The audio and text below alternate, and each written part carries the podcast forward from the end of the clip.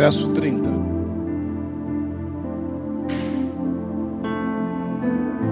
Tem gente velha de Bíblia aqui, hein? Tem gente velha de Bíblia, mas nunca leu esse verso na Bíblia. Mas vai ler agora. Acharam? Diga amém. Todos olhem para cá e leiam comigo. Um, dois, três. Pode ler.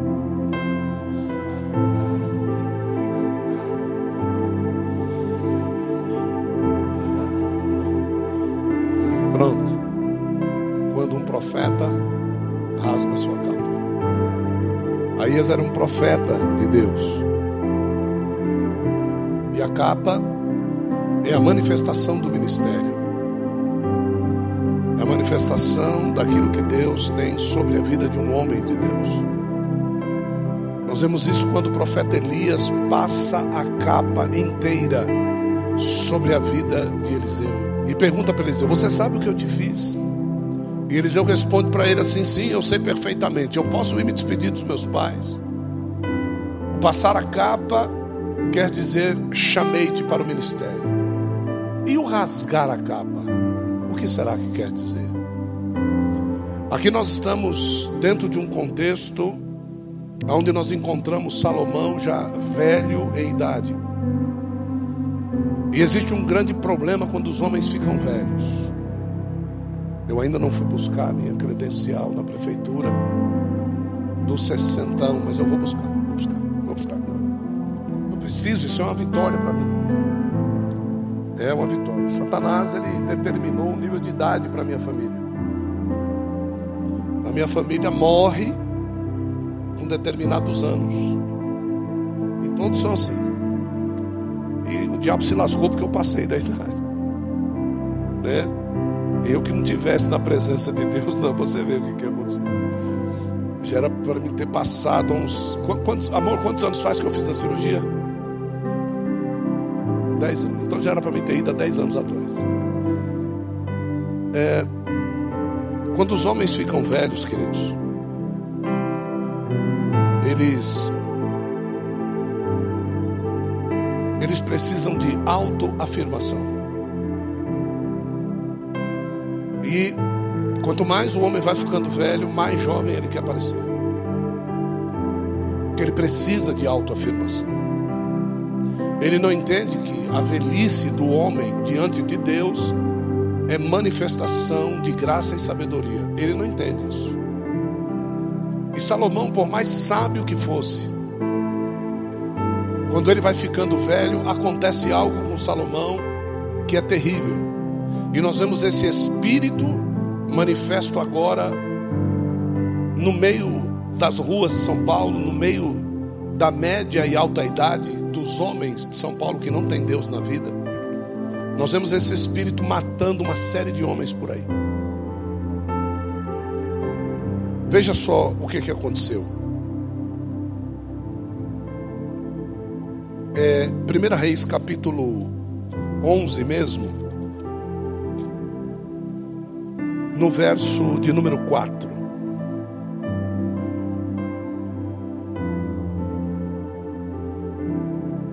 Não, verso de número 3. No total, casou-se com 700 princesas e 300 concubinas. Salomão. E elas desviaram o seu coração do Senhor. Todo mundo que lê esse verso e não prossegue, pensa que Salomão foi desviado quando era jovem. Mas não. Quando Salomão era idoso, próximo verso. Quando Salomão era idoso, elas o induziram. Ou seja, ele era idoso. Então agora as mulheres começam a recuar com relação ao favor de ser uma mulher para um homem velho, de ser uma mulher jovem, uma princesa jovem ao lado de um homem velho. Então, aqui diz que elas o induziram a adorar outros deuses. Olha só, em vez de inteiramente ser fiel ao Senhor, o seu Deus, como seu pai Davi tinha sido. Salomão adorou, presta atenção, estou falando de Salomão, o homem mais sábio de toda a história. Salomão adorou a Astarote, que era a deusa dos Sidônios. Salomão adorou a Moloque, que era o, rei, o deus repulsivo dos Amonitas. E com isso, Salomão fez o que era mal diante dos olhos do Senhor e recusou-se a seguir inteiramente o Senhor, como seu pai Davi o tinha feito. E, e, e, no monte que fica a leste de Jerusalém, ele chegou a construir um lugar de culto para Camos, que era um deus repulsivo do deus de Moabe, e outro para Moloque, repulsivo deus dos Amonitas. Salomão construiu esses lugares de culto para que suas esposas estrangeiras queimassem incenso e oferecessem sacrifício aos deuses delas. Então, a idade vai chegando, nós vamos recebendo tentações para que nós não servamos inteiramente ao Senhor. E aí nós vemos que Deus ele vai falar com Salomão.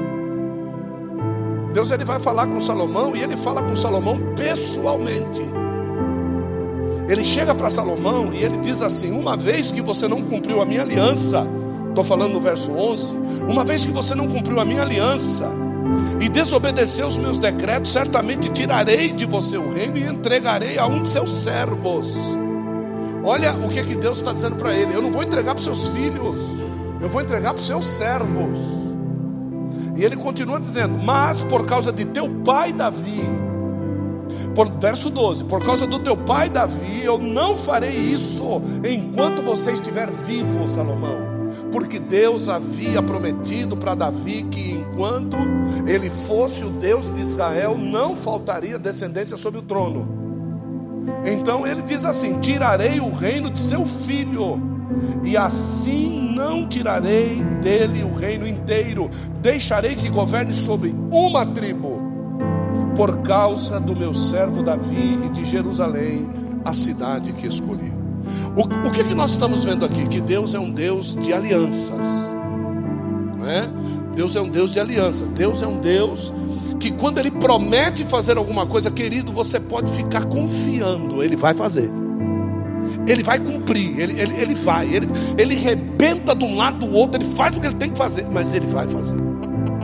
E chega a um determinado momento, tem, tem algum celular ligado aí tocando. E, e, e quando ele ele vai fazer isso, ele chama Jeroboão, certo? Esse infeliz desse Jeroboão, e ele chega para Jeroboão, que era filho de Nebate, que era um dos principais oficiais de Salomão, como Deus havia dito que ele ia entregar o reino para um servo. Ele chega para Jeroboão e ele coloca a graça nos olhos de Salomão, velho. Ele põe graça nos olhos de Salomão para observar Jeroboão. E Salomão começa a observar Jeroboão. E ele vê assim, verso 28. Olha só, verso 28. Olha só. Jeroboão era um homem forte e valente. Vendo Salomão que este mancebo jovem era o quê? era trabalhador, colocou-o sobre toda a carga imposta à casa de José. Mandou ser o, sub-rei ali da descendência de José. O que que isso acontece? E José, para quem não sabe, é da tribo de Efraim. Jeroboão ia saindo de Jerusalém um dia, passeando, né? Saindo de Jerusalém, o profeta Aías encontra ele no caminho. O profeta Aías encontra ele no caminho, e Aías chega para ele e diz assim: Jeroboão, sim, sou eu. Tá bom. Então é o seguinte, presta atenção no que eu vou fazer. Tira a capa rasga a capa em 12 pedaços. Separou 12 pedaços e ele foi pegando 10 pedaços dessas capas e entregou na mão de Jeroboão. O Senhor rasga a nação de Israel e entrega dez tribos nas tuas mãos. Então aquilo que Aías estava fazendo era um ato profético. Então não desdenhe de atos proféticos. Certo? Quando Deus movimenta um profeta para fazer um ato profético, querido, né, você pode ter certeza de uma coisa. Deus ele vai fazer acontecer. E ele fez acontecer. Tanto é que ele rasgou Israel no reino do norte e do sul, o sul ficou com duas, e o reino do norte ficou com dez tribos, e está acabado, e rasgou e acabou. Agora, se Deus falou com ele, está aqui, doze tribos são suas. Qual é o problema de Jeroboão? É não confiar no que Deus. Porque a adoração tinha que ser feita em Jerusalém. E Jerusalém estava no sul. E o reino do norte estava na mão de Jeroboão. E o reino do sul estava na mão do descendente. Certo? Do descendente direto que Deus havia dito para Salomão. Né? Olha, eu, eu não vou arrancar o trono de você. Você vai morrer e o teu trono vai passar para o teu filho, que era Roboão. E Roboão, certo? Está lá reinando. Mas qual é o problema de Jeroboão, gente?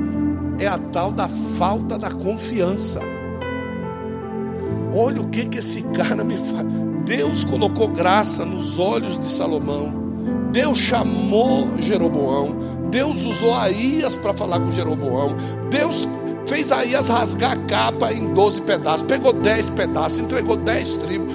O, o povo separou, a coisa aconteceu, tudo do jeito que Deus está falando, nada fora do controle. Aí ele diz assim: estou com medo. Medo do que, Jeroboão? Porque esse povo vai querer ir adorar lá em Jerusalém. Eles vão querer sair daqui e eles vão querer levar o dízimo e oferta lá em Jerusalém para adorar. E, e vai faltar para nós aqui.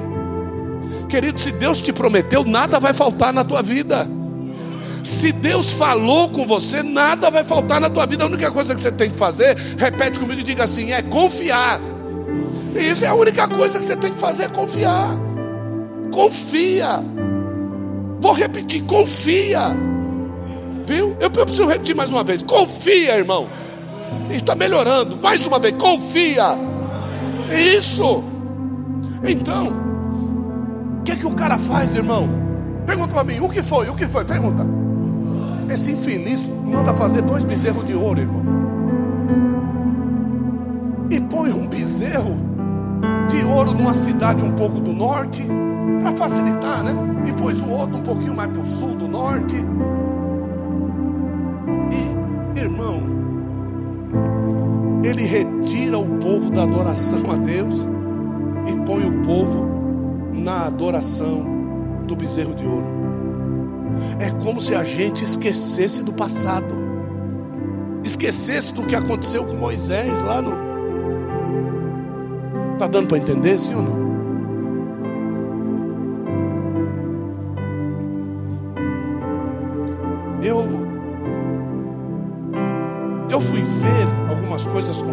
Essa adoração. E o que, que aconteceu? A grande realidade é que se eu venho de uma raiz espírita e eu não sou limpo por completo, aquilo que ficou vai manifestar. Se eu venho de uma raiz maçônica, Mais cedo ou mais tarde, vem cá, vem cá, mais cedo ou mais tarde, por, sobe aqui, por mais, por mais que eu, olha, olha para mim, por mais que eu tenha me liberto, que eu tenha não sei o que, vai, vai ter um dia que eu vou encontrar com alguém, eu vou cumprimentar o cara e eu vou meter o dedão aqui. Vira mais para cá. Esse aqui é o cumprimento do maçom. É, ainda bem que você não sabe. E você acha que eu escolhi você por quê? Certo? Esse aqui é o cumprimento do maçom. O maçom sabe que você é maçom. Aqui no dedo. O maçom sabe que você é maçom quando você põe três pontinhos no final da assinatura. Na forma de um triângulo.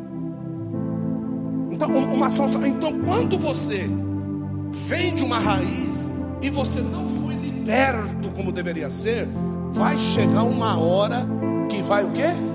Manifestar. É por isso que esse ano vai manifestar demônio para tudo quanto é lado. Por quê? Porque o ano vai pedir para você manifestar o que é de Deus. E se você manifestar o que é de Deus, o que é do diabo vai ter que sair. Então agora vocês estão entendendo por que, que o ano não vai ser tão fácil.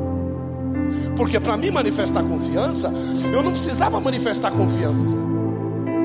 Eu manifestava fé no meu orixá, fé no meu ogã. Eu, eu, eu, eu manifestava fé na minha pagelança, na, no meu feitiço. Eu manifestava fé naquilo que eu pagava com dinheiro. Na igreja você não paga com dinheiro para manifestar fé. Porque fé é firme fundamento de coisa que não se então, então acabou. Então fé é fé. Confiança é confiança. Ou você confia no bezerro, ou você confia em Deus. Eu não preciso de um bezerro de ouro para louvar Deus. Só que esse infeliz, esse Jeroboão, ele está achando que Deus trabalha com imagem de escultura. E Deus não trabalha com imagem de escultura. Ele é o Deus invisível que faz as coisas acontecerem. Ele traz a existência do que não existe e faz existir diante dos olhos daquele que crê. Então, ah, ah, me dá uma prova que você me ama. Quantos aqui já não fizeram isso quando era moleque? Você tem que me dar uma prova, senão eu não vou acreditar. Que prova nada. Quem ama é fiel e acabou. Pronto, é fiel, é fiel. O, meu amor por você é a minha fidelidade que eu tenho por você. O meu amor por você é o respeito que eu tenho por você. O meu amor por você é, é, é, é o, é o, carinho que eu, que eu derramo sobre a tua vida. Esse, essa é a minha manifestação. Se você achar alguém que te ama mais do que eu, essa pessoa vai te respeitar mais do que eu, essa pessoa vai ser mais fiel do que eu, e essa pessoa, e, e, e você vai achar alguém mais que te ame mais do que Deus te ama, que seja mais fiel a você do que Deus é, que, que, que entregue-se mais por você do que Deus já se entregou. Você não vai ter, então não vai ser bezerro nenhum, não vai ser trabalho de cachoeira nenhuma, não vai ser templo maçônico nenhum, não vai ser templo budista nenhum, nem seixonoíta nenhum, não vai ser igreja católica nenhuma, que vai mostrar para você coisas maiores do que aquilo que Deus pode fazer por você. Você está entendendo? Diga amém. Então esse Roboão, quando ele começa, olha só, Deus não colocou graça nos olhos de Salomão, sim ou não? Quando Salomão fica sabendo do encontro de Aías com Jeroboão, você sabe o que que Aías fez? Aías correu para o sul e Salomão agora queria matar Jeroboão. O homem velho sabe que vai morrer,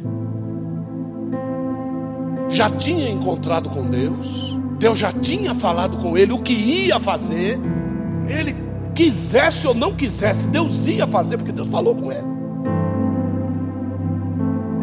E tem pessoas que acham que pode mudar Deus assim, que pode pegar Deus e apertar uma querido?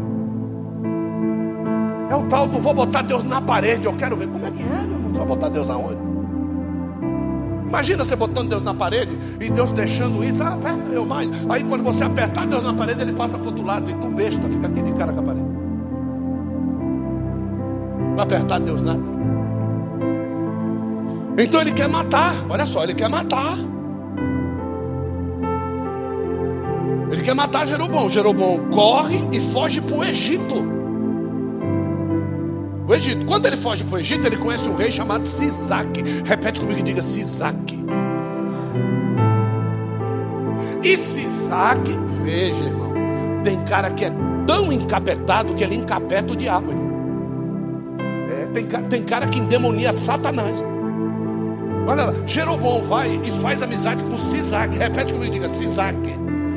E ele faz a cabeça de Sisaque para que Sisaque invada o sul e roube os escudos de ouro que demonstravam a glória de Deus quando Salomão passava, que o sol estava brilhando, os soldados ficavam segurando escudos de ouro na porta de entrada do templo. Quem lembra da porta chamada Formosa? Quem lembra? Lembra da porta chamada Formosa, que aquele paralítico foi curado lá no templo? Lembra? Que Pedro e João vinham descendo e tinha um paralítico parado na porta chamada Formosa. Era essa porta que Salomão entrava. E a porta formosa é uma porta muito bonita, porque ela é uma porta de, de, de cobre polido. Então, quando o sol bate nela, imagina, irmão, o brilho daquilo. Só que os escudos eram escudos de ouro. Então o sol batia na porta, batia nos escudos, aquele caminho ficava todo iluminado. Para quê? Para o rei Salomão fazer o quê? Só que nessa que Sisaque está lá com Jeroboão no Egito, é, Salomão morre. Quando Salomão morre, Roboão toma o treino, né? Porque ele não chegou a ser um rei valoroso, ele estava querendo treinar. E aí Jeroboão encapetou Sisaque lá. E Sisaque veio roubar os escudos de ouro. E roubou os escudos de ouro. Só que Roboão não aguentou. Ele falou: Meu Deus, como é que eu vou entrar sem, sem ouro? Não pode. Então falsifica os escudos. Olha, Olha os homens de Deus. Falsifica os escudos, faz escudo de bronze puro que vai parecer ouro. Olha para a pessoa do seu lado e diga assim: Você conhece alguma coisa parecida? Porque tem um monte de gente, irmão, querendo dizer que a igreja tem a glória, querendo dizer que a igreja tem o poder, querendo dizer que a igreja tem a presença, mas ninguém consegue falsificar aquilo que pertence a Deus. Ninguém, vou repetir, ninguém consegue falsificar aquilo que pertence a Deus. Então ele mandou falsificar. E quando o sol batia, realmente parecia. Pode parecer para todo mundo, mas no coração dele ele sabia. Então quando você finge ter a presença de Deus, no seu coração você sabe que não tem presença de Deus nenhuma. Quando você, você finge estar tomado por Deus, você sabe muito bem. Porque no seu coração você sabe muito bem o que é e o que não é de Deus. Então você vê que, que, que, que Jeroboão ele tinha tudo para ser um instrumento na mão de Deus, mas ele agora se torna um líder corrupto. Ele construiu dois santuários com bezerros de ouro, um no norte do e o outro no sul. Deus se desagradou desses santuários e enviou um profeta para condená-los. Vocês lembram quando aquele profeta sem nome foi até um rei, e esse rei, que ele esticou a mão e a mão mirrou, lembra? Quem era esse rei? E o profeta teve que profetizar para a mão do rei voltar para o lugar de novo. E o altar se fendeu. Então, é, é, é, as histórias começam a se cruzar e você começa a entender que, por mais errados que esses reis estão, que os homens de Deus estão, eles ainda assim querem manter o erro, porque eles entendem que esse erro está mantendo o povo, mas o povo que é mantido por um erro está no erro também, e não é povo de Deus, não há povo de Deus que viva no erro, ou você vive no acerto, ou você não vive. Então é por isso que eu digo que quando existem coisas erradas de Deus em nós, nós buscamos o afastamento da onde é Deus. Nós buscamos o afastamento, nós não queremos estar na presença de Deus. E os tempos agora são tempos em que as falcatruas, em que tudo aquilo que está errado, em que tudo aquilo que não dá certo, em que tudo aquilo que, que eu faço de excuso, que eu, que eu entristeço ao coração de Deus, há de se manifestar.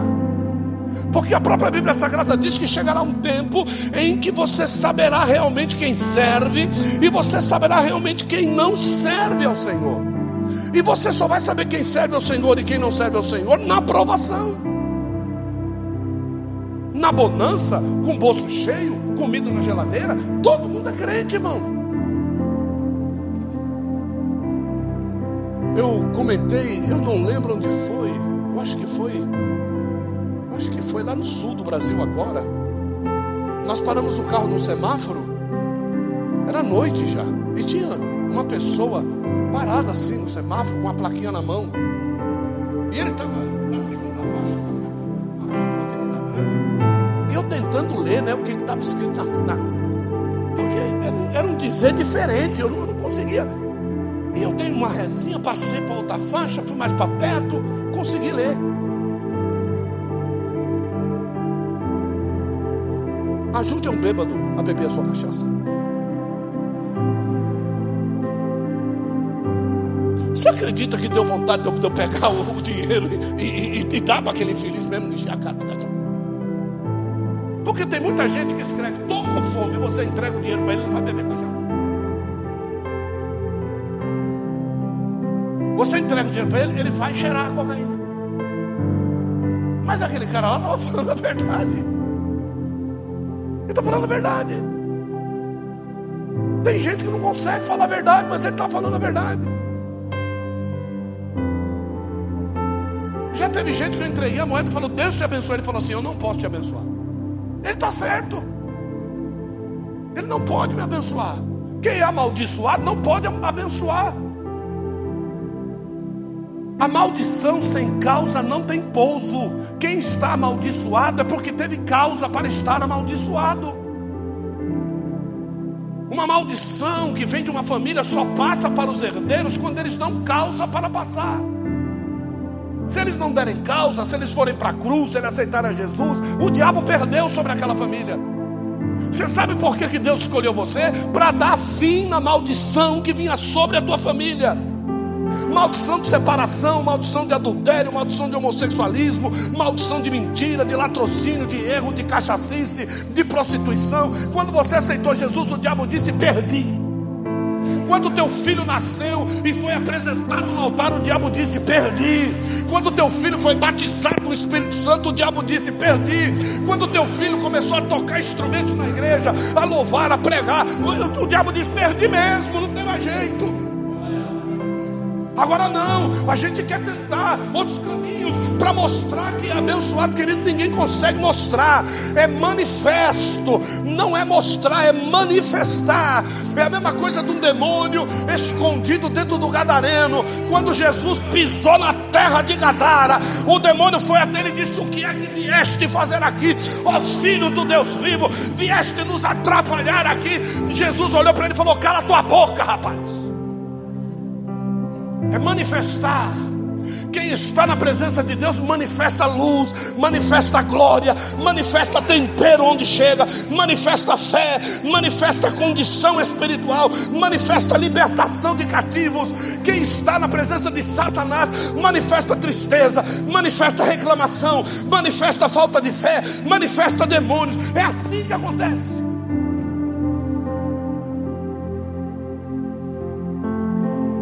Jeroboão, por causa dos pecados de Jeroboão. Ouça o que eu vou dizer, por causa dos pecados de Jeroboão. Deus não lhe deu uma dinastia. Deus não lhe deu um reinado. Porque ser rei é ter filhos que serão reis. Ninguém é rei sozinho. Deus levanta reis para que os filhos sejam reis, os netos sejam reis, os bisnetos sejam reis, os trisnetos sejam reis, os tataranetos sejam reis, e assim vai embora. Se todos eles andarem nas diretrizes de Deus, todos eles passarão o cetro um para o outro. Como eu sou feliz de poder ver que existe uma descendência.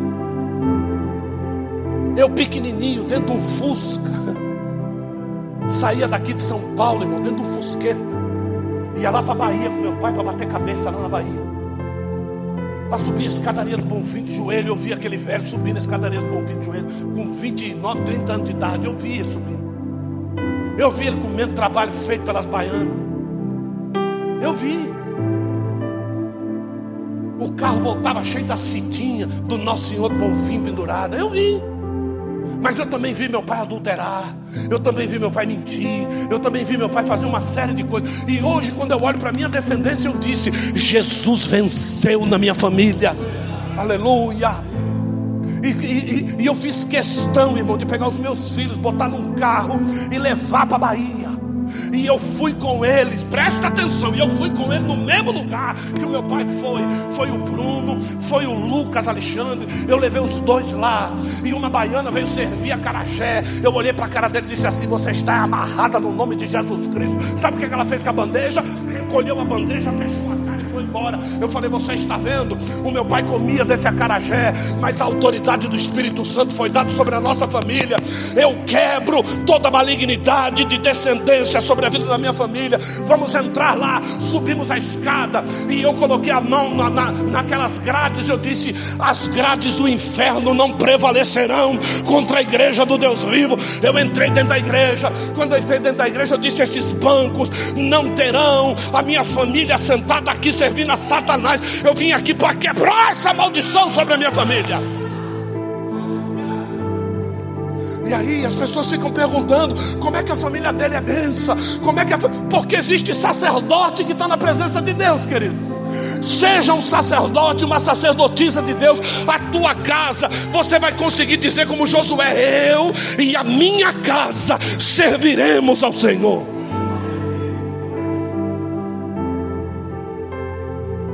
Deus não deu uma dinastia para ele. Embora Nadab, filho desse rei, tenha herdado o trono depois da morte do seu pai, porque às vezes as pessoas podem achar, né? Olha lá, o pai o pai foi lá um desviado, lá um lascado. E agora?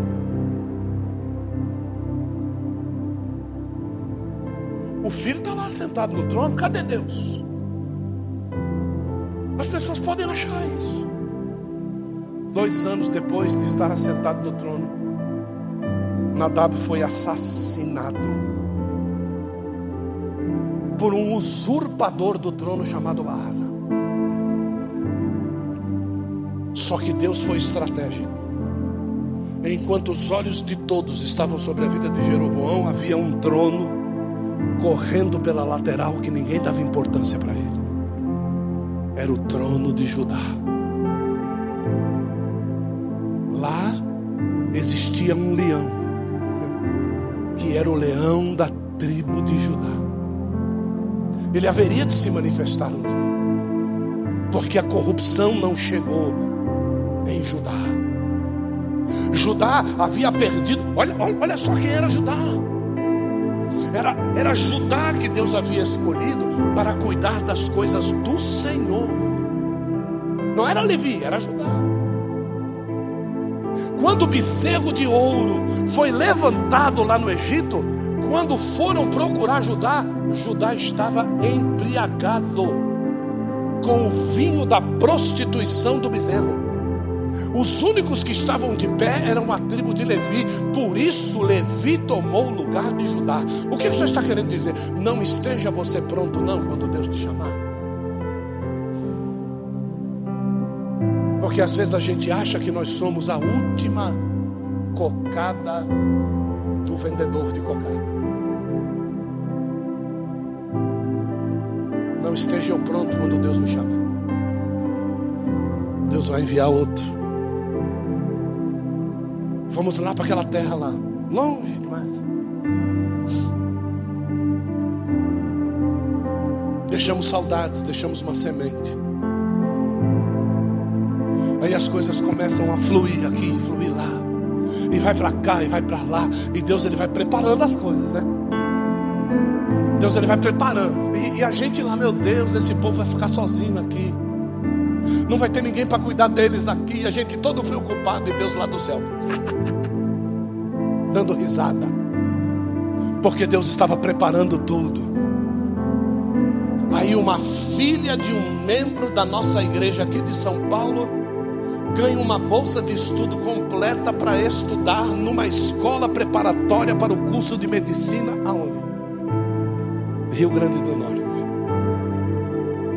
Aí ela vai lá para o Rio Grande do Norte. Aí o pai diz assim: Eu não posso deixar minha filha aí sozinha. E o que, que o pai é? Pastor. Aí lá vai o pai para o Rio Grande do Norte ser pastor, mas ele não vai morar no Rio Grande do Norte, ele vai morar numa cidadezinha. E o pai vai ser pastor da cidadezinha das ovelhas que nós deixamos a semente. Porque não há trabalho de Deus em vão nessa terra. Fechou o circuito Deus fechou o circuito, Deus fez tudo acontecer. Agora, sabe o que Deus vai fazer? Vai pegar menino e vai fazer passar em medicina. Para garantir que o pai vai ter que ficar lá pelo menos mais seis anos lá. é, ela vai passar e eu acho que vai ser o primeiro lugar logo, que é para poder explodir logo o negócio. Certo? Porque Deus ele sabe o que faz. Aí esse pai tinha um terreno, tinha um terreno, ó, presta atenção, irmão. O negócio é bom demais. Irmão, ó, ó, esse, esse pai tinha um terreno que há 10 anos, irmão, nem jumento comia, comia lá. Jogado no meio do mato lá. Hã? Duas semanas depois que nós volta, toca o telefone dele, falou: o senhor é o dono do terreno assim, eu estou querendo comprar o seu terreno, o senhor não vende terreno para mim, não? Não tinha dinheiro para ir, agora já tem o dinheiro do terreno, já pagar, já estou indo já vai comprar uma casa, já vai ficar tranquilo, vai ficar cegado. Por quê? Porque quando Deus quer estabelecer o seu trono, você não precisa construir bezerro. Vou repetir, tá? Quando Deus quer instituir alguma coisa dele na sua vida, você não precisa construir bezerro de ouro. Tá? Ele vai usar a glória dele para ser manifesta na minha vida e na sua vida. Amém, irmãos? Então, como castigo pelos pecados do próprio Jeroboão, a sua dinastia chegou ao fim. Né? Dinastia de Jeroboão chega ao fim. E aí eu quero ler com vocês aqui, capítulo de número 12 de 1 Reis. Vamos lá, para mim terminar a mensagem, para a gente orar.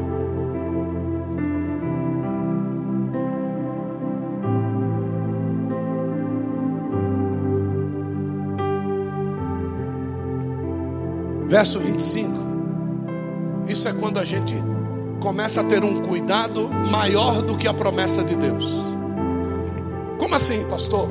Deus te faz uma promessa, você não acredita, e você começa a tomar providências para que a promessa de Deus se cumpra.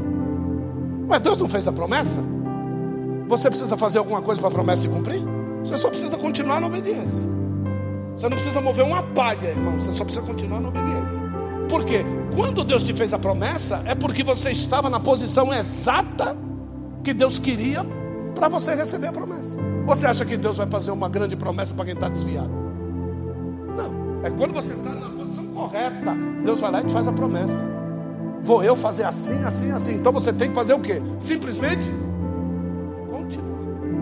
Agora veja só: Jeroboão edificou Siquém na região montanhosa de Efraim e habitou ali. Ou seja, ele não foi habitar em Siquém para depois fortificar. Ele fortificou primeiro para depois ir habitar. Deus não falou que era com ele. Eu não preciso edificar nada, eu não preciso fortificar nada. Deus falou que é comigo, está acabado. Mas primeiro ele fortifica, para depois ele morar. Aí depois ele faz o que? Depois, saindo dali, edificou Penuel. Outras traduções aí podem trazer Peniel. Próximo versículo. Disse Jeroboão no seu coração. Disse Jeroboão aonde? Seu coração, ó. Agora tornará o reino para a casa de Davi. Então ele está vendo que alguma coisa no reino espiritual está acontecendo e ele precisa tomar providências. Né? Então vamos lá, próximo verso. Se este povo subir para fazer sacrifício na casa do Senhor em Jerusalém, o seu coração se tornará para o quê? Ué, mas não era o Senhor dele? Por que, que ele está dizendo que o povo vai subir para Jerusalém e eles vão adorar o Senhor deles? Não era o mesmo povo? Não era o mesmo Deus?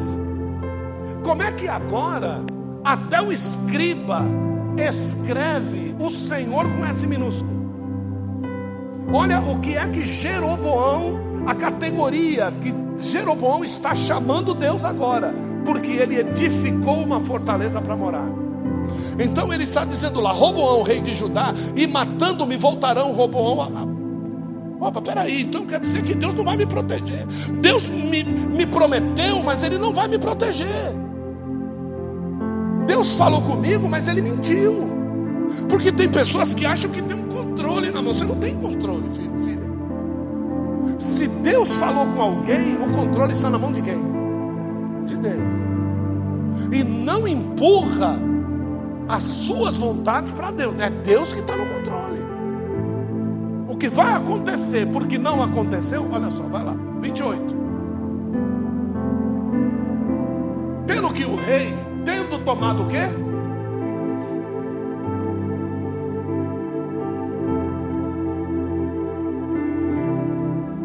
Verso 28.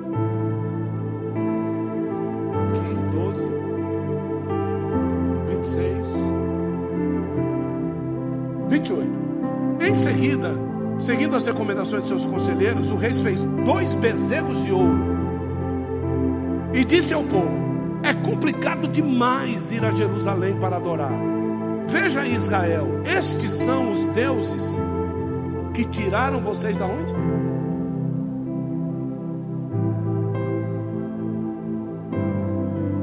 Foram dois bezerros que tirou Israel do Egito? Para poder chamar o povo para estar do meu lado? Eu começo a tirar Deus do lugar dele e eu tenho que colocar um outro Deus no lugar. E na maioria das vezes esse Deus sou eu mesmo. Próximo verso. E pôs um em Betel, e pôs outro em.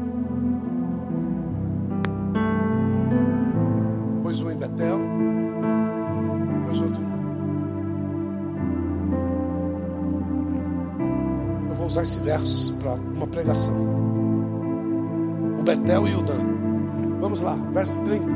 Ora, isto se tornou o quê? Em pecado pois que o povo ia até Dan para adorar o quê? E fique bem claro, eles não adoravam a Deus. Eles adoravam o quê? Certo? Tem pessoas que saem de casa, vão para a igreja para adorar o ídolo. Não vai para adorar Deus. Vai para adorar o ídolo. É por isso às vezes que eu faço questão às vezes de nem dar a paz do Senhor para algumas pessoas. Porque às vezes as pessoas acham que você é um Deus e você não é Deus. As pessoas acham que você tem mais poder do que os outros, que as pessoas podem responder para você todos os questionamentos da vida dele. Você não tem poder para isso. Quem tem poder para isso é Deus. Entendeu? E aí depois que a gente vê que as pessoas não são Deus, a gente se entristece. Porque a gente confiou neles como se eles fossem Deus como se fosse um Deus. A gente depositou neles a nossa confiança. A gente pôs o que a gente tinha na mão do E depois a gente fica triste. Próximo verso. Também fez casas nos altos e constituiu sacerdotes dentre o povo que não eram filhos de. Isso a gente vê demais hoje, quando alguém que não tem chamado é consagrado para segurar o cabo dentro da igreja. não são separados e querem ocupar o lugar. E ele vai pecando, irmão. E, e quando você começa a trazer para você adoração, é o que aconteceu com Satanás. E todo o resto depois de que você institui o pecado no seu coração, cada palavra é um pecado, cada pensamento é um pecado, cada gesto é um pecado, e vai aumentando cada vez mais Vai aumentando cada vez mais o problema. Vocês já viram essas pessoas que estão sendo investigadas por causa de um crime, por exemplo? E ela está sendo investigada por causa de um crime, foi ela que matou. Só que ela não foi achada na cena do crime, as, as câmeras não pegaram, o, aquele crime quase perfeito. Mas aí aqueles delegados, ele diz assim, não tem problema. Em duas semanas nós chamamos ele de novo. Aí chama o cara para Dá para você contar de novo a situação? Aí ele vai e conta. Aí ele põe duas vírgulas mais. Aí o delegado, duas Obrigado, viu? Você nos ajudou bastante. Pode ir embora. Daqui 15 dias, chama ele de novo. Sabe o nome disso? Não há sustentáculo de verdade aonde a mentira impera. A conversa vai mudar. Entendeu? A conversa vai você pode contar a sua história aqui. Daqui 15 dias já não é mais a minha. Porque o mentiroso, se tem uma coisa que o mentiroso sabe fazer, é tomar Toma a forma da concha que ele está vivendo. Então ele, ele conta para você uma mentira aqui, passa os dias, a concha mudou, diminuiu a concha aumentou, ele aumenta. É assim. Não é aquela pessoa que é a mesma. ele reclama com dinheiro, a reclamação dele é uma. Quando não tem dinheiro, a reclamação dele não é a mesma, mudou, é outra. Chega o dinheiro de volta, já não é mais nem aquela nem essa, agora é outra. Então ele, ele vai, ele vai mudando, ele vai pipocando para que as pessoas ao seu redor acreditem plenamente naquilo que ele está falando. E é justamente aquilo que os grandes líderes precisam fazer. Os grandes líderes que não são líderes de Deus, eles precisam fazer isso. Os líderes de Deus, eles só têm que fazer uma coisa: contar a história verdadeira. No princípio criou Deus os céus e a terra. E a terra era sem forma e vazia. E havia trevas sobre a face das águas. Então, o, o, todo líder, ele começa assim: no princípio Deus os céus e a terra era sem forma e vazia. E um dia a, a Virgem deu à luz a um filho e deu-lhe o nome de Jesus, e esse seria o Emanuel. E ele vai. E aí esse morre e deixa o Espírito Santo, e todos eram batizados do Espírito Santo, e todos os apóstolos pregavam a palavra com grande poder, e havia libertação, e cada um somava, porque o Espírito Santo ia trazendo as almas que haviam de se salvar. E no fim de todos nós não devemos nos preocupar com aqueles que já dormem, porque aqueles que já dormem nós encontraremos nos ares no dia do arrebatamento da igreja. E no final de tudo vem os quatro cavaleiros do Apocalipse que vai tocar o cacete na terra e todo mundo vai morrer e ninguém vai ficar aqui, por mais a igreja está lá no céu dando glória a Deus, aleluia. Louvado seja Deus porque foram fiéis até o fim. Pronto, essa é a história. Outro líder, e no princípio criou Deus os céus e a terra, e a terra era sem forma vazia. Não muda a história. Se eu precisar de autoajuda, se eu precisar de doim, se eu precisar de escambar o eu não sou líder de Deus. Se eu precisar de coach, se eu precisar de estudo for, eu não sou líder de Deus. Se eu precisar de ferramentas que não estejam dentro da palavra de Deus, eu não sou líder de Deus. A grande condição hoje é que as pessoas precisam melhorar, as pessoas precisam aperfeiçoar. Nós não precisamos aperfeiçoar. Nós não precisamos melhorar. Nós precisamos somente da verdade. A verdade pregada é ela que liberta. Conhecereis a verdade e a verdade vos libertará. Está acabado. Quem pisar aqui e conhecer a verdade vai ser liberto. Hoje nós temos um visitante Guilherme está aí nos visitando, está como um bereano. Eu estou pregando, ele está na Bíblia. Eu estou pregando, ele está na Bíblia. Ele olha para lá, ele vai para a Bíblia. É bereano, ele está fazendo o papel dele, eu estou fazendo o meu. Ele verifica se eu estou pregando a verdade e eu prego a verdade. Acabou. Quando o Guilherme sair daqui e alguém perguntar, você foi na igreja? Fui lá. Meu, não tem nada o que dizer, lá prega a verdade. Acabou, pronto, é isso. É, é isso aí que tem que acontecer. Vocês estão entendendo, sim ou não?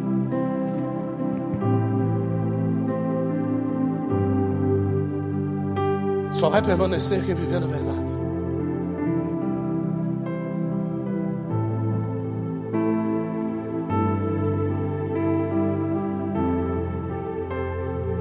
Aproximadamente uns 15 anos atrás, eu tinha um Fiat Tipo. Nós não tínhamos carro na época. E o membro da igreja tinha um carro parado numa garagem lá. Ele falou assim: Eu vou emprestar o carro da minha esposa para você. Aí eu fui com ele até um apartamento no centro da cidade, aqui no, no Belém. Entramos lá, o carro estava todo empoeirado, guardado lá, um pneu murcho. Trocamos o pneu ainda dentro da garagem. Ele falou: Não sei nem se vai pegar, pastor. Eu falei assim: Se foi Deus que mandou você entregar a chave, você pode ter certeza, é bater e pegar. Mas é que faz uns cinco anos que eu não ligo. Pois ele bateu e. Eu falei, então foi Deus que mandou mesmo, vamos embora. A ré no mesmo lugar que os outros carros, é, então estou indo embora. Fui. Dei a ré, no outro dia parei, lavei o carro, deixei bonitinho. Passou três dias, ele foi. Preciso falar com o senhor. O senhor poderia devolver o carro, porque eu preciso levar para passar no mecânico fazer uma revisão, esse negócio todo, não sei o quê. Falei, lógico. Você quer passar aqui na minha casa? Pode passar. Morava na Avenida Conceição ali. Ele foi, pegou, olha, pastor, eu, no final de semana eu trago, era uma segunda-feira. Final de semana eu trago, ótimo, não tem problema não.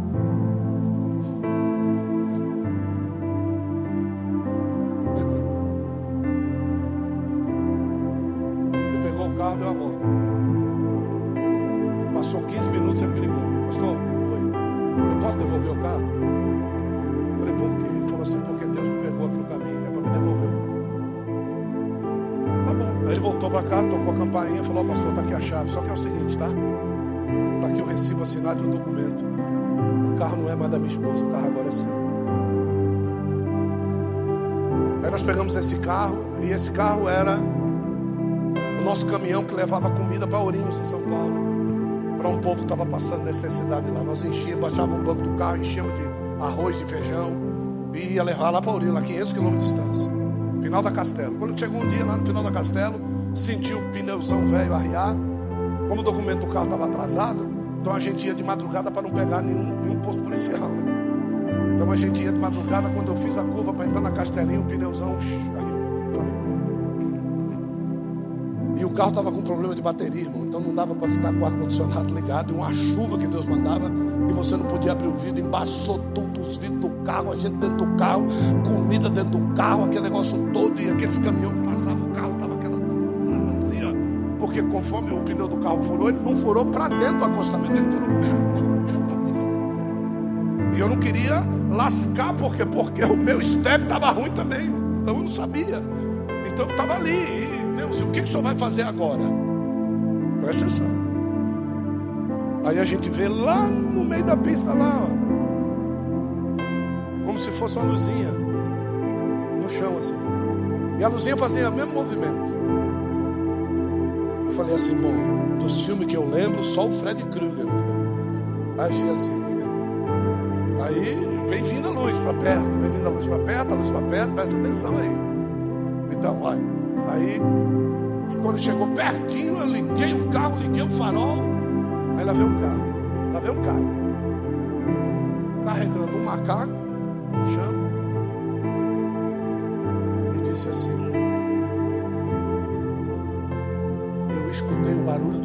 e percebi que o seu pneu foi. Falei assim, mas que é a, sua borracharia? Ele falou, do outro lado da pista. Mas por que o senhor veio de lá? É porque tem essa mureta no meio aqui, ó. E eu já deixo o macaco lá, que é para quando furar um pneu do lado de cá, eu passar pelo único lugarzinho que tem no meio do concreto para cá. Então eu já sabia, eu vim aqui falei, mas o meu step não se preocupa não. Levantou, pegou o pneu, levou lá, arrumou o pneu, botou no carro. E eu estava conversando com ele: o que você está fazendo? Sou pastor, estou levando comida para uma família, lá em Ourinhos, não sei o quê. Botou o pneu do carro, perguntei para ele quanto é. Ele falou assim: quem foi abençoado fui eu. Segue viagem, patrão.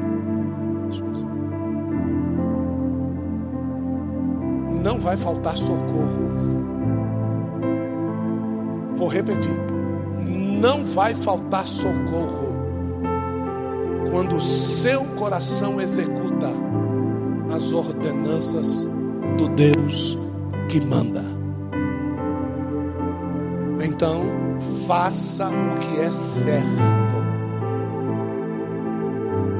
Na última viagem que nós fizemos para lá, na volta, nosso carro estava sem gasolina.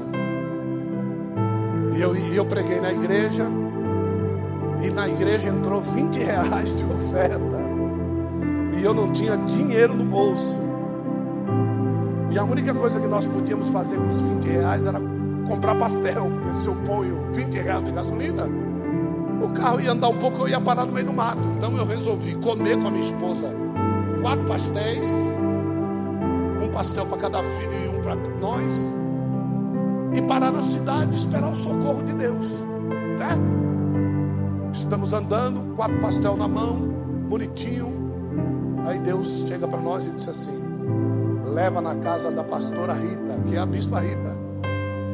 Eles estão esperando comida lá. Senhor, mas eu também estou com fome. De você eu cuido. Aí pegamos o pastelzinho para vontade de uma mordida e fui levar o pastel na casa da bispa. Levamos, entregamos o pastel. Quando eu entreguei o pastel, entrei no carro, tocou o celular. Um pastor, o senhor está na cidade ainda? Estou, porque Deus falou comigo aqui. O que, que foi? Ele falou: Passe aqui na minha casa? Passei. Ele pegou um pedaço de papel de pão, certo? Com uma assinatura no papel. Ele falou: quilômetro 12 aqui na frente, tem um posto de gasolina lá, onde eu abasteço meus caminhões. O senhor entra lá, enche o tanque do seu carro, que Deus mandou lhe dar gasolina para o senhor ir até São Paulo. Enchemos o tanque do tipo, viemos embora, sem os quatro pastéis, né? Mas a gente vem embora. E eu disse assim: Meu Deus, daqui até São Paulo é cinco horas de viagem, nós não temos o que comer. E eu entrando no carro, pastor Marmúrio disse: Volta aqui, varão. Eu voltei. Ele chegou e falou assim: Pare no rodosseg ali, tome. E jante com a sua família. Botou duzentão no bolso e nós vamos embora. Deus expressa cuidado com quem obedece às suas ordenanças. E se eu for ficar contando coisa aqui, eu vou ficar até amanhã. Porque todo dia tem coisa de Deus manifesta. Não faltará socorro na tua casa se você é obediente a Deus. Não vai faltar. Então manifeste a sua. Aplauda Jesus, que Deus te abençoe.